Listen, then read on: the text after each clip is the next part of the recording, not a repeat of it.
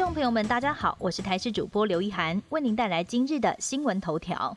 最新疫情，继昨天我国新增加十四例境外移入个案后，今天又再度增加了九名个案，其中有八人都是印尼籍移工，更有四个人是来自于同一家训练所。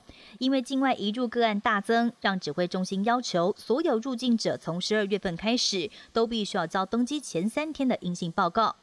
这样的做法也被批评是有违宪的疑虑。指挥中心对此回应，没有要限制国人返台，要是没有报告或者是感染新冠肺炎，一样可以上飞机，但是返国之后可能会遭到开罚。故宫传出要改名字，引发民众批评声浪。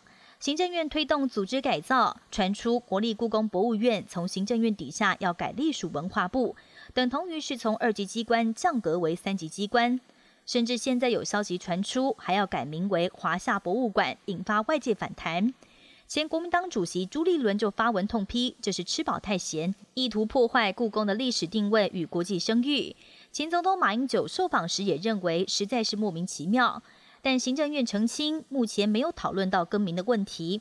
至于故宫改立文化部，也还在讨论当中。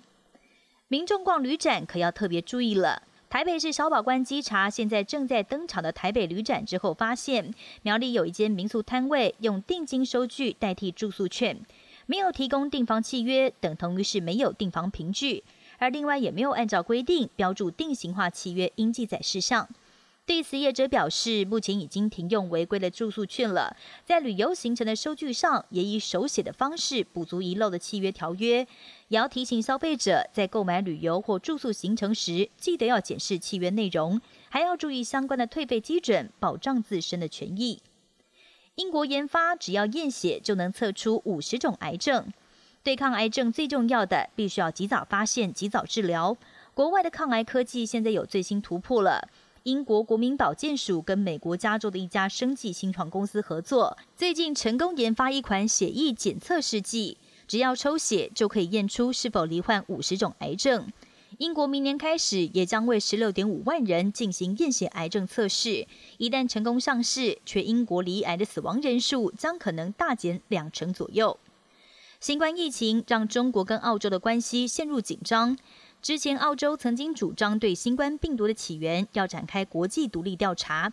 中国不甘示弱，扬言要采取经济报复，不但已经暂停澳洲部分的木材跟牛肉进口，更宣布从今天开始，只要是进口到中国的澳洲葡萄酒，苛征反倾销税的比率最高甚至可以达到百分之两百一十二点一。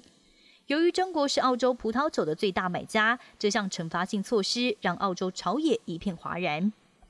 曾经被西方国家点名领导伊朗核武计划的科学家法赫里扎德，二十七号在首都德黑近郊被人埋伏暗杀身亡。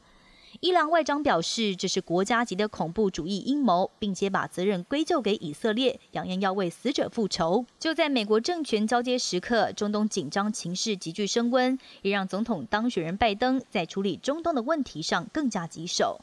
本节新闻由台视新闻制作，感谢您的收听。更多内容请锁定台视各节新闻与台视新闻 YouTube 频道。